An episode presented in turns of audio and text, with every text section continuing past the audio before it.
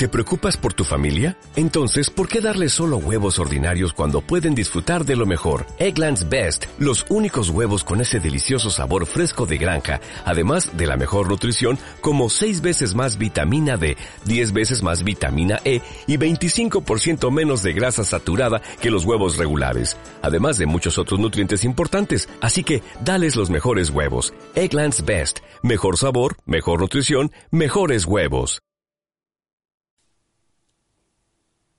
Hola a todos y bienvenidos a un nuevo capítulo de Realidad Bipolar, hablando sobre el trastorno bipolar.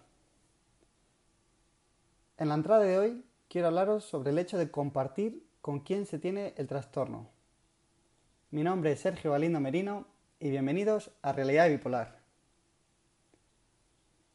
No ha pasado ni una semana desde la última vez que decidí compartir con alguien que estoy diagnosticado con esta enfermedad. Esta persona era una antigua compañera de trabajo cuando terminé de contarle en qué consiste esta enfermedad, qué supone vivir con la misma, las fases, los síntomas, los tipos que hay, ella simplemente me dijo, muchas gracias por compartir todo esto conmigo. No era la primera vez que compartía la enfermedad con alguien y de hecho en este blog lo hago de manera abierta, pública y sincera. Tampoco era la primera vez que me daban las gracias. Sin embargo, es cierto que no todo el mundo hablamos abiertamente sobre el tema. A la pregunta ¿con quién compartir que se está diagnosticado el trastorno bipolar? Mi respuesta es que cada uno es libre de compartir esta información con quien quiera y cuando quiera. Hay gente que lo compartimos abiertamente con todo el mundo, familiares, amigos, conocidos, compañeros del trabajo. Hay otras personas que lo comparten solo con su círculo más cercano. También hay quien no lo comparte ni con su gato. Palabras textuales. Nadie te obliga a que le digas que has sido diagnosticado con una enfermedad mental. Por tanto, tú y solamente tú decides si quieres compartir esa información o no y con quién. En mi caso, durante muchos años he estado, hablar sin, he estado sin hablar abiertamente sobre el, sobre el tema. Eh, recuerdo que fui diagnosticado con el trastorno en el año 2012. Antes, solamente algunos amigos y familiares cercanos sabían de la enfermedad.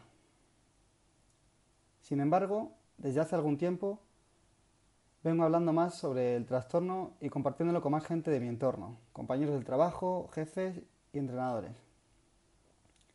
Finalmente, hace un par de semanas, me decidí ya hablar abiertamente sobre la enfermedad. Como, comenté en el capítulo Objetivos del espacio realidad bipolar, la razón principal viene de la necesidad de compartir lo que sé acerca del trastorno. Pretendo informar a toda aquella persona interesada en la enfermedad y de esa manera contribuir a eliminar el estigma que rodea las enfermedades mentales. Cuantos más personas seamos las que hablemos sobre el trastorno bipolar, antes dejará de ser un tema tabú en nuestra sociedad. Cuanto más informados estemos todos sobre las enfermedades mentales, mayor entendimiento y comprensión habrá dentro de la sociedad. A día de hoy, nadie en la escuela o en el instituto viene a hablarnos sobre las enfermedades mentales.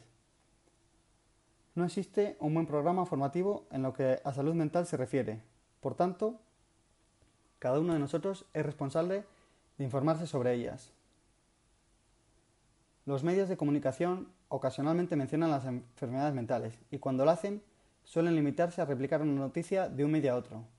Sin embargo, la salud mental y las enfermedades mentales son mucho más que noticias puntuales. A continuación, voy a compartir una serie de números, de números sobre cuatro enfermedades mentales.